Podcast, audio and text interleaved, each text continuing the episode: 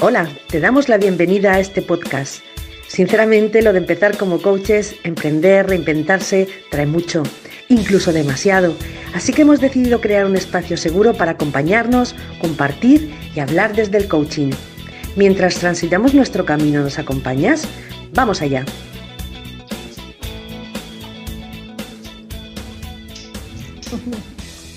Buenos días, chicas, buenos días, bienvenidas.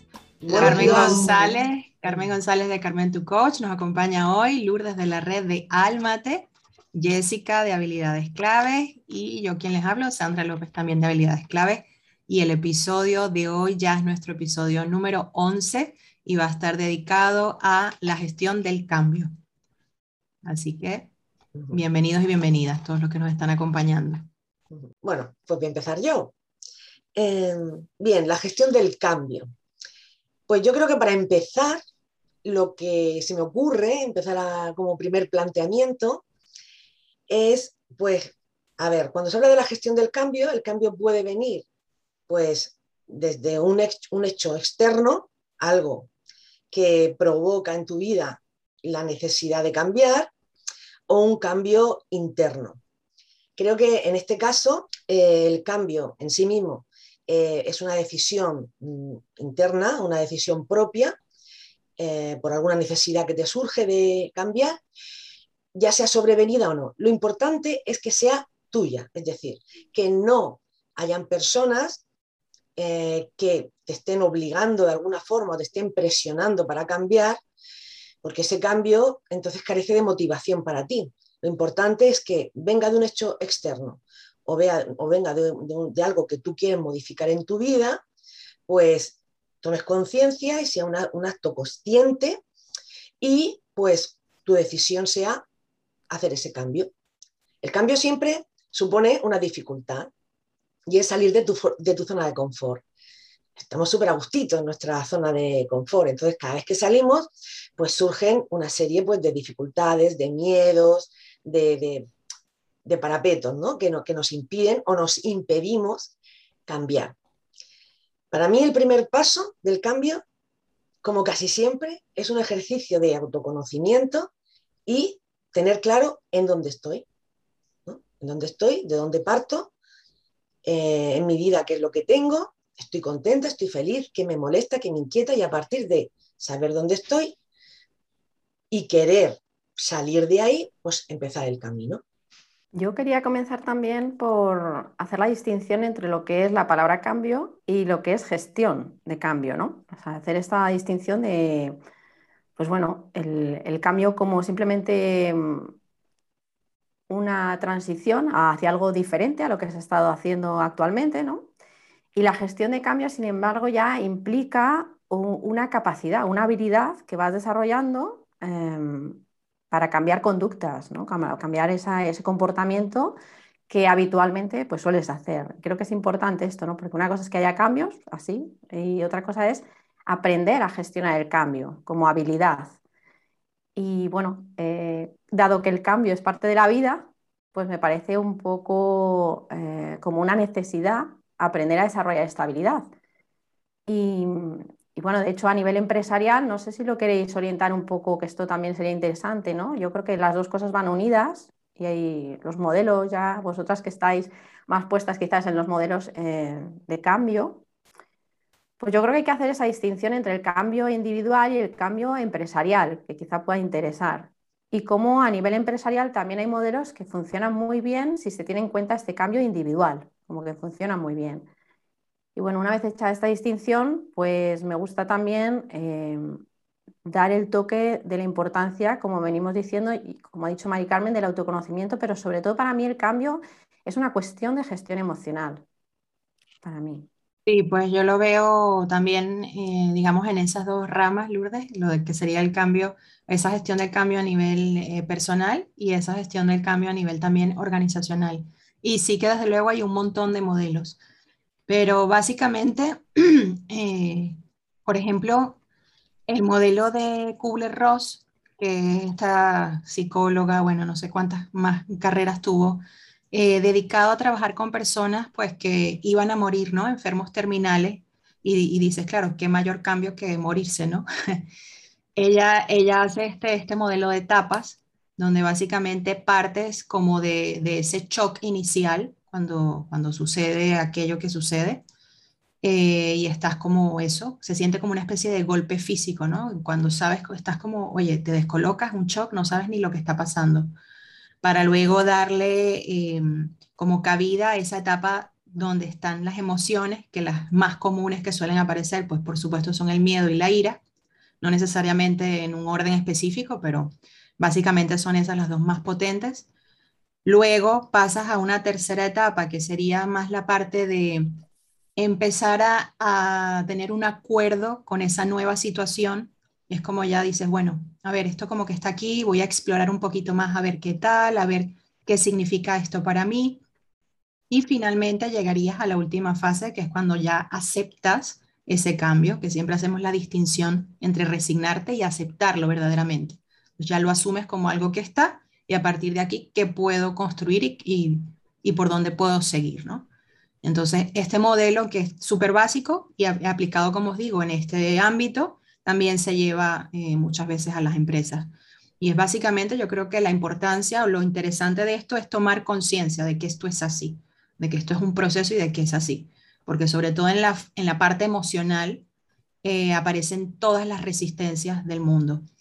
Y ahí yo creo que es cuando nuestro cerebro reptiliano tira, tira para esa, esa zona de protección, cuando vas a, vas a comenzar algo que desconoces, esa incertidumbre es lo que te genera ese instinto básico que tenemos de que te quieres proteger aun cuando el cambio incluso lo has buscado tú y aun cuando sabes racionalmente que el cambio va a ser bueno. ¿no? Tú has decidido mudarte, has decidido tú cambiar de trabajo, has decidido tú romper con una pareja y lo has decidido tú y sabes que eso a un nivel eh, racional, mental, lógico es bueno para ti. Aún así, el cambio siempre eh, tienes ese componente de resistencia, porque en realidad tu, cerebro más básico, más, más instintivo, te está diciendo, eh, cuidado, que esta nueva situación la desconozco. Luego, como la desconozco, tengo que protegerte, ¿no? Y entonces esto yo creo que es interesante, pues, eh, ser consciente de esto, para en esa medida, pues, poder un poco navegar o poder un poco, mm, no sé, desdramatizar o poder darnos ese tiempo de asimilar, darnos ese tiempo de adaptarnos, darnos esos tiempos, ¿no? Porque a veces pues mm, sobre todo cuando estamos en la fase emocional, es muy fácil que, que queramos, querramos abandonar o que querramos mandarlo todo al traste o que digamos, ¡ah, qué locura es esto! ¿Por qué lo hice? ¿no? Entonces yo creo que ser conscientes de ese proceso pues te ayuda en el mismo proceso que estás atravesando.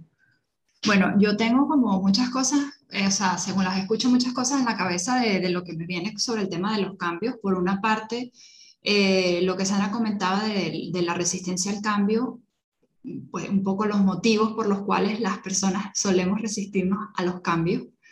Eh, a mí me pasa mucho, porque yo soy Virgo, a mí me gusta la estabilidad, me cuestan mucho los cambios y es, es algo que he tenido que trabajarme bastante como para poder ese proceso de gestión de esos cambios llevarlo mejor, ¿no? No sufrirlo. Si el cambio va a pasar igualmente, es como, bueno, llevarlo de una forma que yo lo, que, no, que no lo sufra. Entonces yo creo que las tres razones principales por las cuales en general las personas solemos resistirnos, bueno, o porque no sabemos muchas veces el cambio que tenemos que hacer o, o, cómo empezar o cómo llevar a cabo ese cambio. Eh, otras veces es porque no podemos, bien sea porque no tenemos la capacidad o las habilidades, los recursos, los medios para llevar ese cambio a cabo. Y luego porque no queremos, que esta es para mí la más difícil de, gestionar, que es cuando realmente no tienes eh, la voluntad de cambiar, ¿vale? Porque ese cambio te despierta sentimientos negativos o, los motivos que sea. Luego, por otra parte, Sandra hablaba de esto de, bueno, ¿qué pasa cuando es un cambio que has decidido tú, pero aún así sientes ese miedo? Y esto tiene que ver con los cuatro tipos de resistencia principales que solemos tener, que tiene que ver pues, con las resistencias neurológicas, las psicológicas, las sociales, las físicas, al cambio, que son procesos naturales pues precisamente cuando se te presenta esa situación nueva. Entonces muchas veces pensamos que para cambiar es suficiente con tomar la decisión de cambiar o compensar, quiero cambiar, cuando en realidad las personas necesitamos, o sea, naturalmente necesitamos un tiempo para procesar esa información antes de empezar a ejecutar ese cambio propiamente. Entonces, esa en concreto que Sandra hablaba, yo creo que tiene que ver con la necesidad neurológica de cerebración, que es básicamente nuestro cerebro necesita un tiempo para procesar y para adaptarse a el cambio. Y eso evidentemente produce una respuesta emocional que, bueno, pues está en forma de resistencia, ¿no? Ah, bueno, sí, es algo que quiero hacer, lo decidí yo, pero aún así me cuesta. A mí este tema me parece súper interesante y como les digo, bueno, en particular porque a mí me cuestan los cambios y, y me ha gustado mucho eh, como que estudiar y formarme y entender mejor pues toda esta parte de las resistencias, ¿no? De por qué nos cuestan, de estas necesidades que tenemos cerebrales, la necesidad de control también, cuando la situación es desconocida, tenemos la necesidad de, de sentir ese control, aunque sea ficticio. Además de, por supuesto, la necesidad de estabilidad, en mi caso, somos seres todos de hábitos y rutina, pero hay personas que funcionamos más bajo esa, como ese parámetro más cuadriculado, más estructurado. Yo soy una de esas personas, yo necesito rutinas y noto muchísimo la diferencia y el caos en mi vida, en mi día, cuando, por ejemplo, yo no hago una agenda de lo que tengo que hacer, porque me distraigo, se me olvidan cosas y al final del día es como todo un desastre, ¿no? Entonces, ah, bueno, eso es lo que quería aportar sobre este tema. Me siento muy, muy eh, identificada con lo que acabas de decir, porque yo tengo em, pero una dualidad realmente. O sea, noto en mí, pero súper potente además, una parte de mm, zona de confort total, rutina, estabilidad, es exagerado. Pero por otro lado es como si tuviera la loca de la casa que, que, me lo remueve todo. Y al final mm, es curioso porque suele ganar un poquito la loquita. Entonces mm, es como, no, no me muevas nada. Y luego de repente, pues nada, ¡pum! Salta y, salta. Y por un lado, tengo esta batalla interior, ¿no? que es una, una, parte de mí, ya podríamos hablar de partes, una parte de mí no quiere eh, ningún cambio y la otra se aburre, pero se aburre cada minuto. Entonces es como, pues si la vida es esto, vaya rollo, dale, dale. ¿no? Entonces están todo el rato ahí un poco batallando y para mí es simplemente una parte, es autorregulación. O sea, yo lo veo como dos pilares, uno que quiere un tipo de energía y otro que quiere otra. Me ha gustado que nombrases también tu signo, porque yo es que me, encanta la astrología, aunque no es mi tema y tal. Y claro, luego leyendo, así para el que le guste, a nivel arquetípico, pues me gusta mucho porque yo tengo Sol y Luna en Tauro, para que lo vea el que le guste este tema, si no, que lo pase. Y, la parte de ascendente, que es lo que ven los demás de ti, es Leo. O sea, lo que yo proyecto es Leo. ¡Hala, mírame! No sé qué, movimiento, cambio. Pero yo dentro de mí es que me siento más tierra, tierra, que es busco orden, me encanta la programación, no sé qué. Y luego dices, pero esta mujer, tanto que se programa, tanto que tal, tanto que la organización, y luego coge, su, cierra el libro y se va.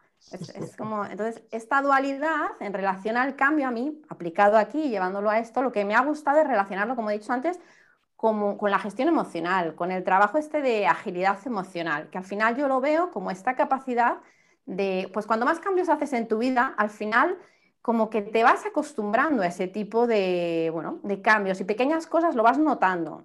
Por ejemplo, nosotras que hemos decidido tomar un cambio en nuestra vida, eh, sí que es verdad que van a estar las emociones igual, van a estar igual, pero nosotras yo creo que en cierta manera, igual que otras personas que hayan hecho lo mismo, si vas haciendo muchos cambios al final, algo que te costaba muchísimo, pues de repente se vuelve como más natural y ya no, no, no te supone un estrés. Si te fijas en pequeños detalles, pues algo que te estresaba mogollón antes, ahora no. Y es porque como estás haciendo grandes cambios en otras cosas, como habéis dicho, puede ser un cambio, mm, bueno, en mi casa ha sido, o sea, en mi caso ha sido la casa, trabajo, eh, bueno, me falta, yo lo que, mi marido me dice, ¿y a mí me vas a cambiar? Porque es lo que te falta. Y digo, bueno, vamos a evaluar, vamos a evaluar. Entonces es un poquito em, el que te vas dando cuenta que lo vas rebajando la intensidad de la emoción. No quiere decir que no esté, pero como que, bueno, oye, vas mejorando en esa agilidad emocional. Y yo creo que tiene mucho que ver precisamente con la aceptación que ha dicho eh, Sandra también, que has comentado. Si al final la agilidad emocional es el dejar ir, ¿no? el comprender todo lo que te está pasando. Y lo enlazo un poco con lo que comentaba Jessie también, a nivel de el fallo para mí es la resistencia previa y suele venir tanto a nivel organizacional como individual, porque no nos fundamenta externamente o nosotros no fundamentamos el cambio. No llegamos a entender para qué es beneficioso cambiar. Y ahí está el, gran problema. Si tanto empresarialmente nos dieran información como nosotros tuviéramos la información de para qué, bueno, no para qué, ¿eh? sería el por qué. El por qué primero. Fundamentame por qué es necesario este cambio. E incluso iría a lo que hablábamos sobre la procrastinación que comentaba Sandra, sobre pónmelo urgente. O sea, dime por qué tengo que cambiar y haz que ese cambio sea necesario ya. Entonces, una vez que tienes esto, se genera esa urgencia, ya va a empezar el cambio, quizás con muchos errores porque no tengo las herramientas, pero eh, ya estoy en, esa parte, ¿no? en ese primer punto. Y después pasaría a cómo lo mantengo. Vale, sí, quiero cambiar, pero ahora cómo lo sostengo. Sería el para qué. Y ahí sí ya conectaríamos con los valores y con otro tipo de cosas. Y el error para mí, no sé si a nivel personal me gustaría preguntaros, si lo habéis vivido con la empresa, por ejemplo, para mí este error ha sido muy grande, esta parte, ¿no? Mm, se hace un cambio, porque yo lo valgo, tú no intervienes, no te pregunto, no te pregunto además no solo eh, sobre lo que opinas sobre el cambio, sino cómo estás llevando el cambio. Entonces, no me interesas. Como no te hago partícipe del cambio, pues es una cagada. Y al final, pues la empresa eh, pues empieza a tener como decimos lo de las huidas de talentos, porque claro, eres tú mandándome en plan tirano lo que tengo que hacer sin involucrarme en plan proactivo, no me dejas esa oportunidad de ser líder del cambio, de formar parte del equipo. Y ahí, claro, no me lo has fundamentado. O eso, hay que cambiar, porque hay que cambiar. ¿Qué pasa? Si funciona. No sé, precisamente, Lourdes, yo creo que a nivel empresarial, y yo estoy totalmente de acuerdo con lo que acabas de decir, y creo que a nivel empresarial lo que falla es precisamente que nos olvidamos de que los cambios al final van de personas, porque cualquier cambio que tú hagas a nivel empresarial va a implicar que vas a necesitar precisamente una plantilla que esté o que tenga una actitud abierta a ese cambio que quieres hacer para que lo puedas implementar de forma exitosa, porque si no la gente se te va a rebotar, se te va a resistir y todo ese proceso va a ser mucho más complicado de llevar a cabo. Entonces, yo creo que parte de eso tiene que ver precisamente con él. Como empresa, necesitas primero entender por qué las personas se resisten al cambio y luego empezar a abordar eso, aparte de, por supuesto, parte de todo eso es involucrar a la, gente en el proceso para que realmente esa transición sea mucho más fácil y mucho más llevadera. Entonces yo creo que eso es súper importante y, muchas veces lo, lo interesante de esto es que a veces cuando nos resistimos, porque nosotras también hemos estado en un mundo corporativo y también hemos tenido que enfrentar procesos de cambio, muchas veces no, no te resistes porque realmente no quieras el cambio, sino que la resistencia viene dada al proceso, a lo que va a conllevar. ¿Vale? Es como que a mí llegan a la empresa y me dicen, te voy a poner un, un software nuevo para que ahora gestiones estas tareas de forma más ágil. Y eso es un cambio que yo sé que, va a ser bueno, que lo quiero, que me va a beneficiar, pero me resisto no propiamente al software, sino al proceso que va a llevar. Ahora pensar, uff, ahora cuánto tiempo vamos a tardar en hacer esta transición, la formación, hasta que yo aprenda este nuevo software. Entonces, toda esa parte es la que a veces, muchas veces las empresas piensan que hacer un proceso de cambio es, te lo comunico, como, como has dicho tú, te lo informo y ya con eso es suficiente y todo va a ir rodado. Y no hay nada más lejos de la realidad que, que esto, ¿no? Así que me parece buenísimo lo que acabas de, de comentar. Y eh, por, por seguir aportando, perdón, Carmen, ¿quieres? No, no, perdón, habla, habla, habla tú, Sandra. Por seguir aportando, no, mientras las escuchaba me hice aquí unos apuntes y este del por qué o para qué o para qué o por qué eh, tiene que ver con el objetivo de ese cambio y eso es fundamental. Entonces vuelvo a esa, a esa mm, metáfora que aparece en el libro de los hermanos eh, Chip, de Cambia el Chip, de ese libro que les comenté en el otro podcast, y ellos hablan nuevamente ¿no? de ese elefante como esa parte emocional, de ese jinete como esa parte racional, y dicen que la manera en la que ese elefante con ese jinete se pueden alinear a, a ese cambio es tener claro ese objetivo. O sea, esa parte racional y mental tiene que tener muy claro y muy, muy a dónde vamos, para qué, por qué, para que entonces esa parte emocional pueda también estar alineada. Y a, ellos hablan también de un tercer elemento que es como ese allanar el camino. Y ese allanar el camino por donde va a pasar ese elefante con ese jinete es un poco ya el tema de hábitos. Como tú eh, comienzas a favorecer ese cambio modificando esos hábitos para que acompañen ¿no? a, a ese cambio que quieres dar. Entonces, básicamente en el tema de las empresas, desde luego varios de los modelos, por ejemplo, se me viene ahora el ADCAR, pero hay otro de ocho pasos de Kotler, hay un montón de modelos y parten justamente, ¿no? De ese, en el, en el caso del ADCAR, ese awareness, ese, oye, hay una necesidad de cambio y tenemos que saberla y tenemos que sentirla, ¿no? Un poquito inyectándole también esa urgencia, como dice Lourdes.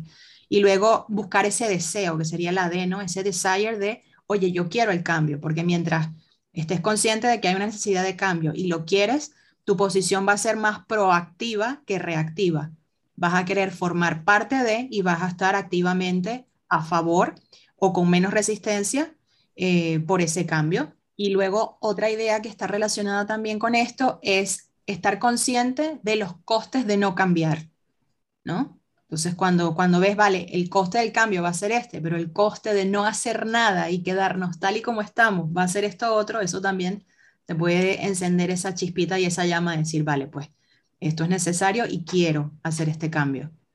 Entonces, está todo como, como relacionado. Pero básicamente sí, en, a nivel empresarial, muchas veces, como decía Jessica, se olvida que el cambio va de las personas, incluso lo más tecnológico como la transformación digital, que está ahora tan, tan en boga y eh, muchas consultoras, de hecho ya de recursos humanos, tienen programas de change management y, y, hay consultoras directamente de change management donde básicamente se preocupan de hacer este acompañamiento y empiezan sin duda por las personas, más allá de los sistemas que instales y más allá de los procesos que cambies y más allá, y es un, y es un proceso, como bien lo dice la palabra, y es lento, lleva un tiempo. Lo que pasa es que Nuevamente, por objetivos empresariales, por el mundo en el que vivimos, lo que sea, se quiere todo para, para allá, ¿no? Se quiere hacer todo acelerado y todo porque hay unos objetivos que cumplir y unos trimestres y unos presupuestos y unos tal. Entonces, el mundo empresarial tiene un poco que luchar con esas prisas y esos tiempos cuando realmente eh, esos cambios de las personas llevan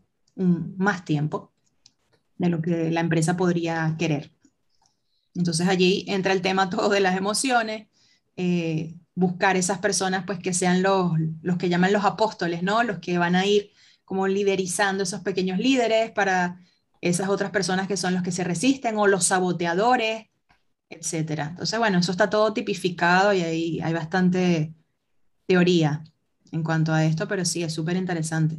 Las empresas que de verdad quieran hacer cambios que se mantengan en el tiempo, que es lo que habría que ver, ¿no? Y el objetivo ideal, entiendo, inteligente para cada empresa, tendrían que, sin duda, meterse por el lado de hacer un acompañamiento y, emocional, sin duda.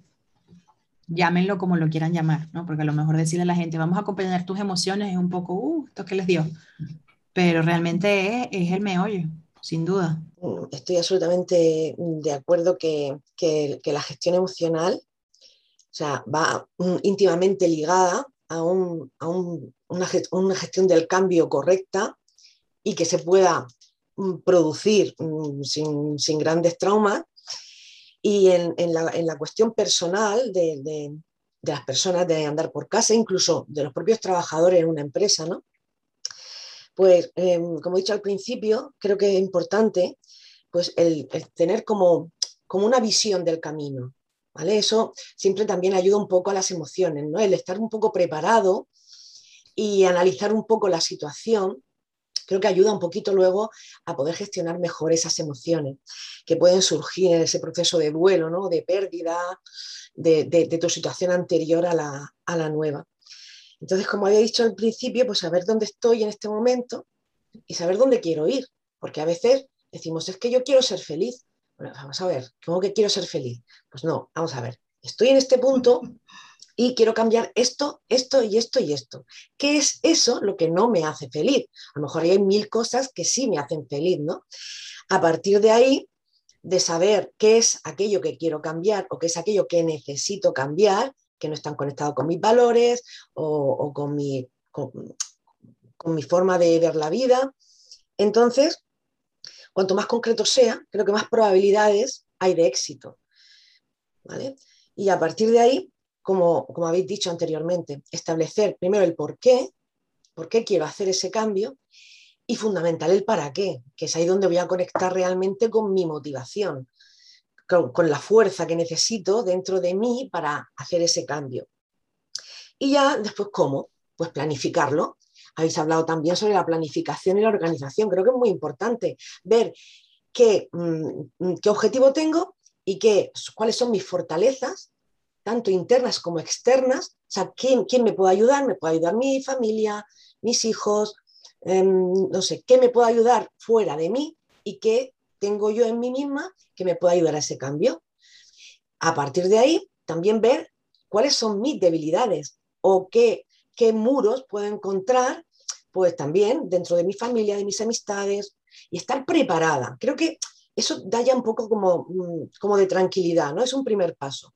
A partir de ahí, pues ir avanzando, mm, eh, eliminar esas barreras que, de gestión emocional de yo no soy capaz, esto, esto no va a salir bien, eh, son miedos al cambio, salir de tu zona de confort, es fundamental.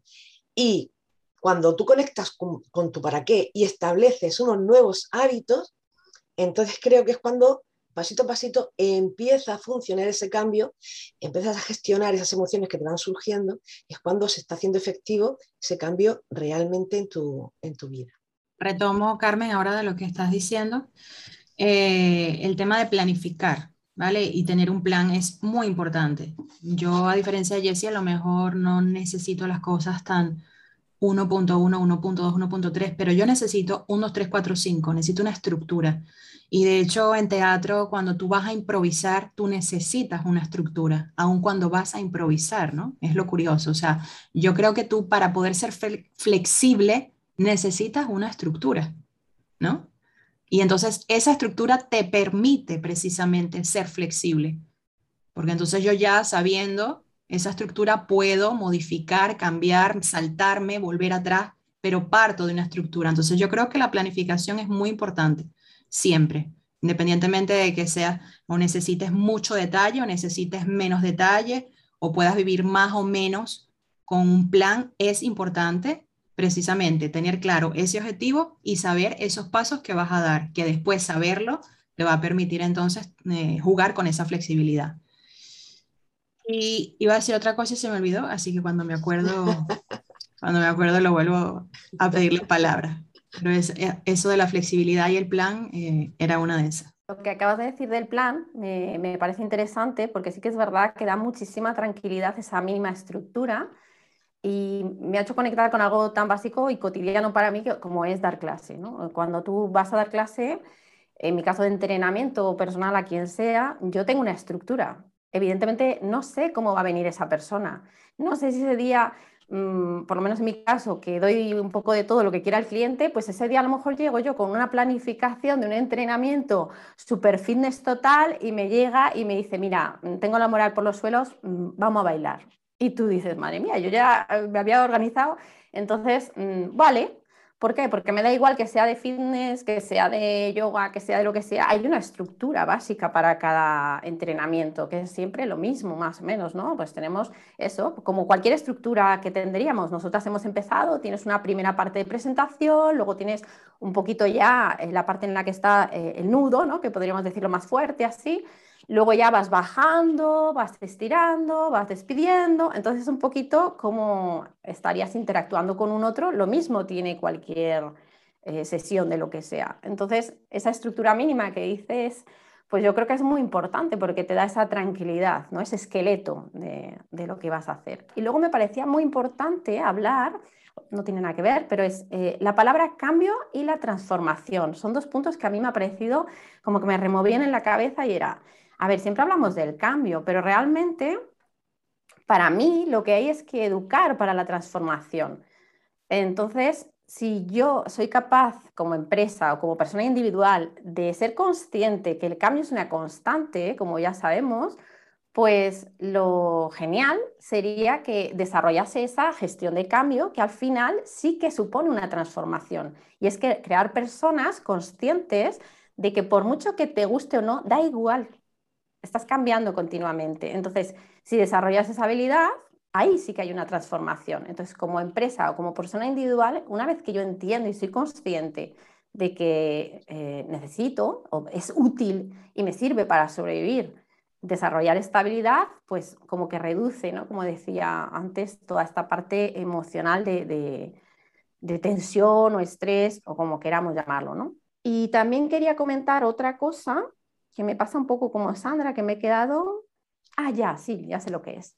Vale, yo creo que para hacer esta parte de cambio es importante, eh, o por lo menos me ha recordado a cómo se hace un proyecto de educación, yo en mi caso de educación social, donde tenías las partes de un proyecto, que al final es tipo modelo, y es responder a las preguntas, ¿no? Entonces, si por ejemplo yo voy respondiendo a todo, va a ser como más fácil, ¿no? Eh, la primera parte que es, pues responder el por qué. El por qué es la justificación, la fundamentación porqués pueden ser excusas también, pero bueno, la cuestión es em, que haya muchos porqués, muchos porqués, para que así como que metas ahí esa urgencia que queremos de, oye, que hay que cambiar, ¿por qué? Y te puedo decir, bueno, hasta el infinito y más allá. Y luego vendría el para qué, que es cómo sostenerlo, como decía, ¿no? Es la motivación, conecta con la motivación. A veces nos quedamos en una motivación superficial, por eso aquí sería la motivación conectada con los valores, tanto de la empresa como de la persona, en caso de que hablamos de una cosa o de otra. Luego, eh, estaría esta, mm, la parte estratégica, ¿no? El cómo, cómo lo hago. ir respondiendo a cada pregunta me va a dar esa tranquilidad, esa estructura que estamos buscando. Entonces ahí ya puedo tener una estructura. Luego tendré que pensar, vale, pero ¿con qué? Recursos. Ya, ya, ya estoy hablando de recursos que pueden ser materiales o con quién.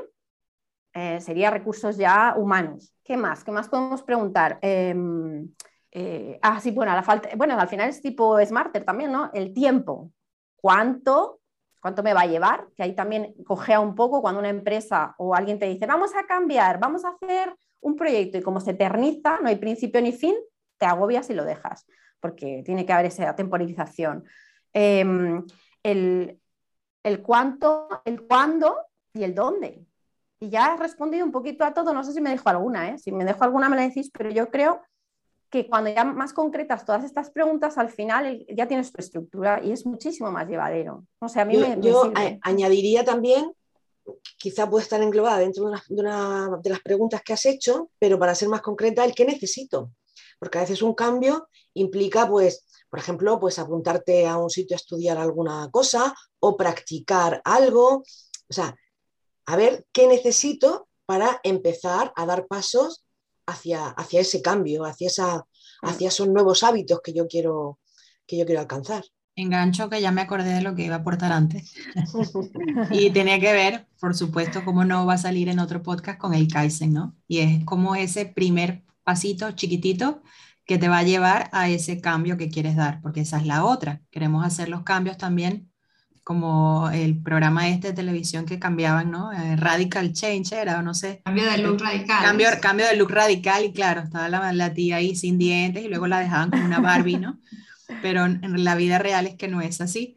Entonces siempre eh, recordar eso del Kaizen, ¿no? Ir pasito a pasito, cómo puedo ir subiendo esos escalones de esa escalera y cómo, cómo, cómo eso realmente es lo de que el maratón no se comienza con un paso, ¿no? De cuántos kilómetros, pues se comienza con el primer paso y eso es así. Entonces, recordar eso. Luego, eh, también tengo aquí apuntado la palabra evolución, porque a veces si nos preguntamos, ¿quieres cambiar? Pues hombre, no, no quiero cambiar, ¿por qué no? O sea, pero siempre si, si te preguntas, ¿quiero evolucionar? Siempre sí quieres evolucionar y quieres mejorar. Entonces, a lo mejor enfocar el cambio desde este punto de vista también es una manera de predisponerte positivamente a ese cambio, ¿no? Es más suave, más suave. Sí, y es como más, oye, sí, es, es más, por eso está más positivado, pienso. Ya tu cerebro como que no lo asocia eh, necesariamente con algo amenazante, ¿no? Porque ¿quién no quiere evolucionar? ¿Quién no quiere crecer? ¿Quién no quiere mejorar? ¿No? Entonces, a lo mejor enfocarlo así ya, ya te predispone positivamente a, oye, sí, yo quiero eso para mí, no es algo que me asusta o que me, o que me agobia. Y luego eh, la reflexión de cómo normalmente también queremos que cambien las cosas de afuera, pero no, no queremos cambiar nosotros, ¿no? en situaciones, en trabajos, en etcétera, normalmente a veces pasamos un poco el balón y esa responsabilidad, sí, sí, yo quiero que cambie esto, quiero que cambie, vale, pero ¿qué estás haciendo para cambiar tú? ¿O qué tú sí puedes cambiar ahora mismo, aún estando en esta situación? ¿No? Entonces, un poco también dejar la reflexión de cómo a veces esto del cambio parece que es que es de, aquí para allá y resulta que muchas veces eh, cambia tú y todo cambiará, ¿no? Ya sea cómo, cómo asumes las cosas, cómo ves las cosas, cómo las Sí, básicamente cómo asumes las cosas, porque al final un poco va de eso. Todas las historias de las personas que han sufrido situaciones extremas, desde campos de concentración hasta lo que sea, y, va de cómo han asumido esa, ese evento, ¿no? Cómo han reaccionado, cómo han actuado ante ese evento más que por el evento en sí. Entonces, bueno, reflexiones interesantes que me parece que también con la temática, pues, mm. está bien tener. Em, yo, em, desde mi punto de vista, para enfrentar un cambio y para, ser capaz de gestionarlo, pues para mí hay, dos, como, dos puntos fundamentales. Por una parte está la confianza en ti misma de que puedes de verdad hacer ese cambio. Esto puede, puede tener que, ver un poco con la gestión emocional y también, una parte muy, muy, muy, muy importante, con las creencias limitantes, aquellas creencias que no nos benefician y que no nos potencian como pues yo no voy a ser capaz, yo no valgo, no soy suficiente. Y luego una, una segunda mm, barrera, que es la emocional, que la podría dividir en dos. Pues una, eh, los miedos que surgen, pues mm, sería gestionar la incertidumbre, que es, una forma de miedo, eh, el miedo al fracaso, y luego eh, que todo esto conlleva una correcta mm, gestión emocional y lo que tú has dicho, Sandra, eh, también em, el, afrontar ese duelo, esa pérdida de nuestra situación anterior de un tema correcto que también tiene que ver con la gestión emocional. Para mí serían esos dos puntos, gestión emocional y, creencias, y la gestión emocional focalizada en, esa frustración, en ese miedo y en ese proceso de duelo. Sí. dejado como, No, como anécdota me estaba acordando, que a lo mejor no es que, no es que sea una gran aportación, pero como anécdota me estaba acordando en una sesión donde justamente tú eras mi coach, Carmen, y creo que era del tema de, del trabajo de, o de comenzar un nuevo proyecto donde me llevaste a ver qué, una, qué otra situación similar en mi vida había podido estar en, había podido yo ya haber atravesado, ¿no? Y fue un poco pues cuando te dije, bueno, pues sí, el cambio de país, ¿no? Haber salido de, de mi país y, eh, y, haber comenzado, haber estado en otro país. Y allí pues me hiciste un poco, me hizo el clic con esa sesión de decir, vale, pues en una situación parecida, yo he utilizado recursos personales para asumir ese cambio de comenzar de nuevo desde cero, tal, y fue como, nada, me vino ahora esa, esa, ese recuerdo de que muchas veces efectivamente estamos asumiendo cambios constantemente, a lo mejor no de una manera consciente, y esos recursos los tenemos, pero luego pasa lo que pasa, o no nos acordamos o no somos, eh, no tenemos esa autoestima súper fuerte de decir, no, yo puedo con esto, o se nos olvida también pedir ayuda, eh, etcétera. Yo creo, chicas, que esto, o sea, esta idea yo la asocio con el hecho de que efectivamente estamos aceptando eh, cambios constantemente. Mm, sobre todo cuando son cambios que nos gustan. Si nosotros ahora dijésemos, te, ganas un millón de euros en la lotería, nadie se resistiría a ese cambio, probablemente. ¿Vale? Entonces, em, eh, básicamente yo creo que nos resistimos sobre todo cuando percibimos, y ahí volvemos a lo que tú comentabas, Sandra, de que tiene que ver también con cómo percibimos nosotros las cosas. Cuando percibo que eso que, que tengo que hacer me va a suponer un esfuerzo mayor que el beneficio que voy a obtener al hacer ese cambio, entonces ahí es cuando se presenta la resistencia. Y por eso creo que también esta idea enlaza con lo que comentabas también al principio sobre cuál va a ser el coste de no hacer el cambio. Pero normalmente como todos estos procesos suceden tan rápidamente como, como bien decían, muchas veces a nivel inconsciente, o sea, no hemos, no, no tenemos esta conciencia de que todo este proceso sucede.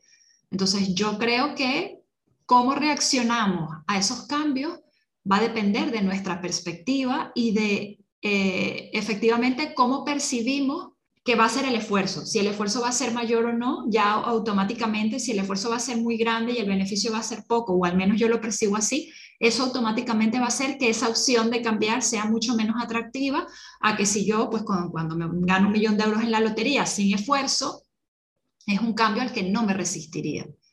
Entonces, yo creo que, eso también es una idea interesante de, tener en cuenta de mm, si veo que la pérdida va a ser mayor que la ganancia, que voy a obtener tras hacer un cambio. Sí, y luego allí yo lo enlazaría con enfocarlo con qué oportunidad hay allí para mí. O sea, ya que esto es, supongamos, un cambio impuesto, un cambio que yo no he buscado, un cambio obligado, o aún habiéndolo buscado, un poco ese concepto de, de los chinos, ¿no? Es de la palabra crisis, que está allí metida en el mismo es, una oportunidad, o sea, es algo que te mueve y te trastoca completamente, pero también hay un componente de oportunidad. Entonces, ¿qué oportunidad hay allí para mí? De hecho, eso es una de las cosas, una de las herramientas que a mí me ayudan, porque ya lo comenté desde el principio, a mí me cuestan mucho los cambios en líneas generales en mi vida, no, no me gusta cambiar, porque me gusta la estabilidad, o sea, es algo que, que simplemente es parte de, mi personalidad. Y una de las cosas que a mí me ha ayudado es precisamente en, esa, en ese no hallarme con la incertidumbre. Yo llevo súper mal la incertidumbre, tengo mucha necesidad de control. Lo bueno es que lo veo, soy consciente de esto, entonces he podido un poco empezar a trabajarlo, pero a mí me ayuda a ver eso, ver la incertidumbre como una oportunidad.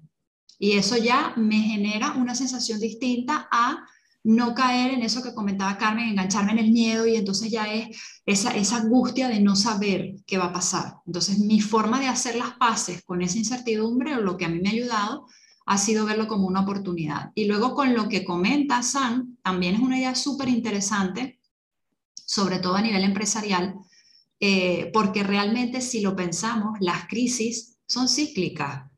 Entonces, eh, en todo este proceso también tenemos esa oportunidad de decir si durante el proceso de, bonanza o mientras esa época donde todo está lineal, si realmente estamos tomándonos el tiempo de prepararnos para esa próxima crisis que va a llegar, porque sí, porque es un proceso cíclico, o si simplemente estamos esperando que llegue el golpe sin hacer nada. Y creo que ahí también eso engancha con el concepto de, de agilidad y con el concepto de antifragilidad, que también es uno de los conceptos súper interesantes que están asociados con este tema de gestión del cambio, que tiene que ver no solamente con me repongo al golpe, sino es cada vez aprendo de ese golpe para eh, como que prepararme para el siguiente de una mejor manera, como tiene que ver con eso de, que comentabas de la evolución, ¿no? de mejorar cada vez con cada golpe, entre comillas.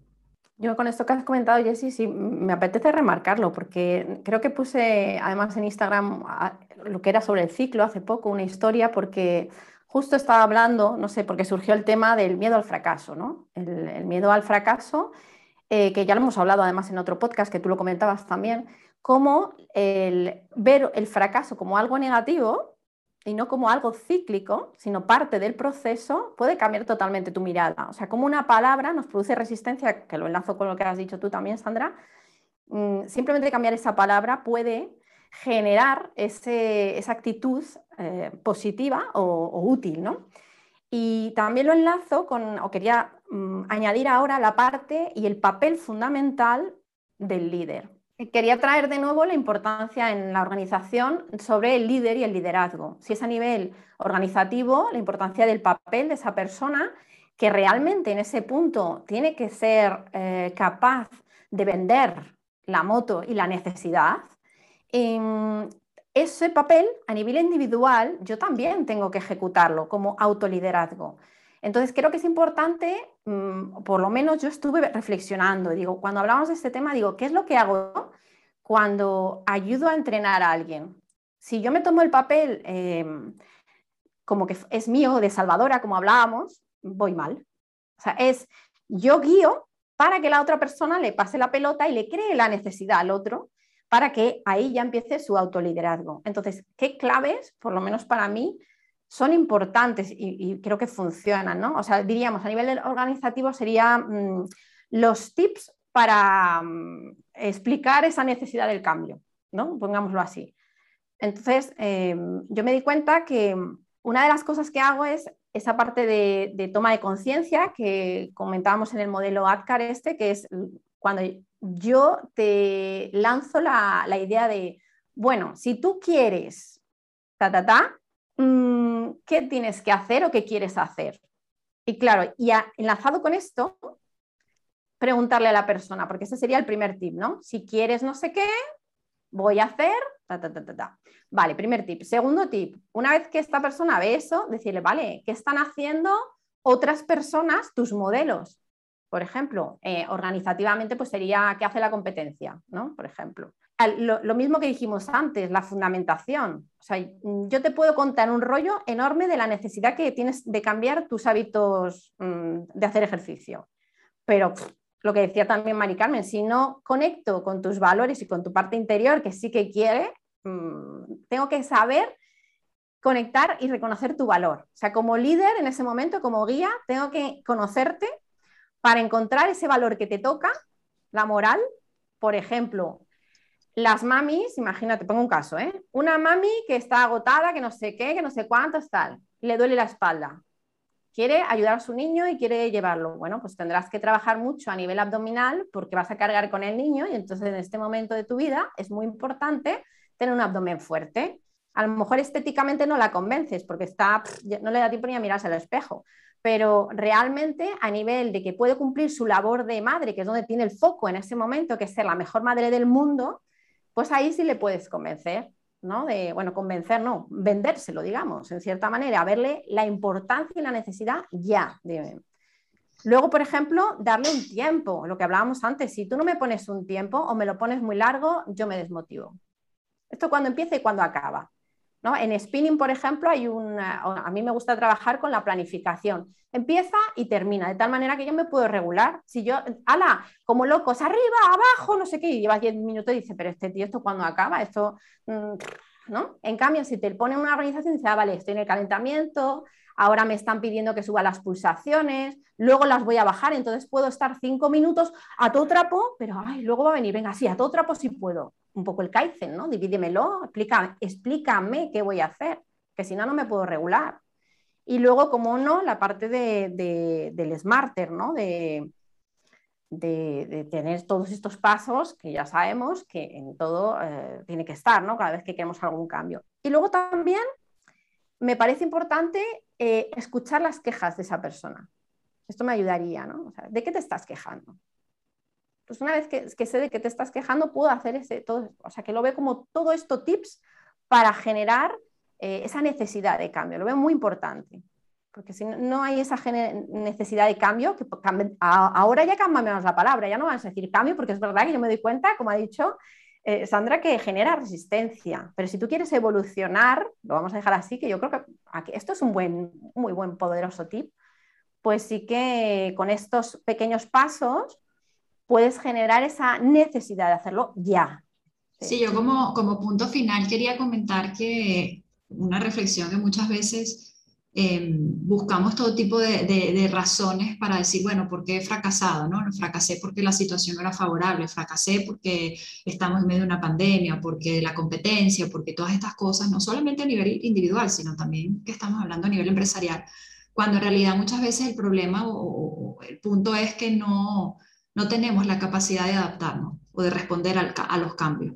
Entonces creo que eso como reflexión final para mí es importante de, y es un trabajo, ya os digo, que he estado haciendo yo particularmente a tope porque sé que es algo que me cuesta y, y es el, el, trabajar esa capacidad de adaptarnos a los cambios, de tener esa, esa capacidad de, de, responder, porque es evidente que en los tiempos que corren los cambios cada vez son más rápidos y cada vez es más difícil adaptarse. Entonces yo creo que, que, que eso, esa es la mejor capacidad a desarrollar eh, eh, ahora mismo, para ser capaces de eso, de reaccionar lo antes posible, de adaptarnos, de adelantarnos a esos cambios en un entorno que es eh, altamente dinámico. Así que eso para mí sería como reflexión final. Sí, bueno, en esa misma línea refuerzo eso, ¿no? Que esa capacidad la tenemos, sí que la tenemos como seres humanos, Todas y todos. Y es cuestión de entrenarlo. Cuestión de entrenarlo y saber precisamente no hacer como decíamos con lo de procrastinar de, ah, es que yo soy así. No, no, tú no eres así. O sea, el ser humano ha, ha demostrado a lo largo de la historia y por eso estamos aquí en el año 2021 todavía como raza existimos porque nos hemos podido adaptar y hemos podido eh, pues sobrevivir a, todo lo que hemos pasado, ¿no? Entonces, eh, se trata de entrenar y un poco también lo relaciono ese entrenamiento, no sé por qué me viene a la idea eh, que está ligado al mismo, un, entrenamiento muy similar al que se hace con creatividad. Y es como mm, exponerte a situaciones nuevas, eh, cambiar la ruta en la que siempre tomas, probar platos nuevos, probar leer cosas que normalmente no leerías, hay un montón de, ejercicios como muy tontos, pero que a lo tonto precisamente te ayudan, te ayudan a, a tener más flexibilidad, ¿no? Y, y, tener menos rigidez. Aunque, aunque te sientas incómodo, incómoda, cuando lo haces intencionadamente, realmente lo estás entrenando, ¿no?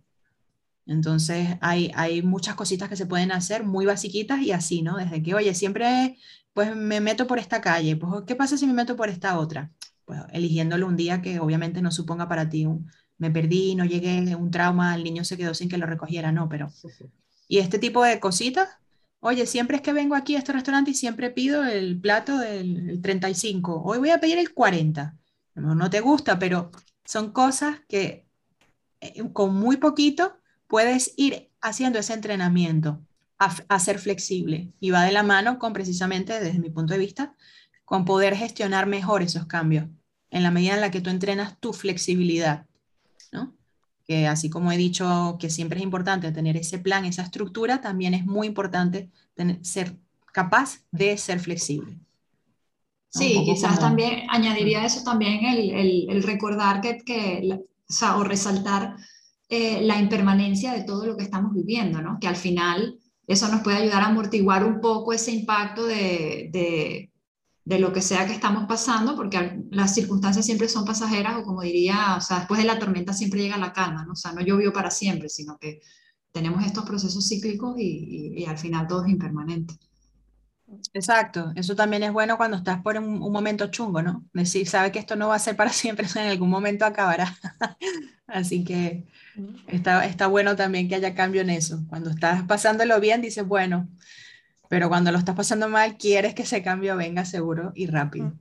Pues eh, yo quería cerrar, por mi parte, por lo menos diciendo, pues como mis cuatro claves, ¿no? Como, como decíamos, cada uno le gusta una cosa, yo el puntito final me, me encanta, ¿no? El resumen. Para mí, la gestión de cambio, entonces la dejaría en cuatro puntos, ¿no? En, la importancia de la comunicación, ya sea contigo mismo, en caso, ¿no? que falla casi siempre cuando hay mala comunicación, ya sea empresarial o individual, ¿no? No te escuchas, no me escuchas. Luego, el segundo punto, eh, ya lo he dicho para mí, o, o, primero, no sé cuál sería la gestión emocional. Mm. Luego, la parte esta que he dicho, el tercer punto de la, del liderazgo, autoliderazgo o liderazgo, que para mí también tiene que ver con la influencia, con esa capacidad de generar una necesidad.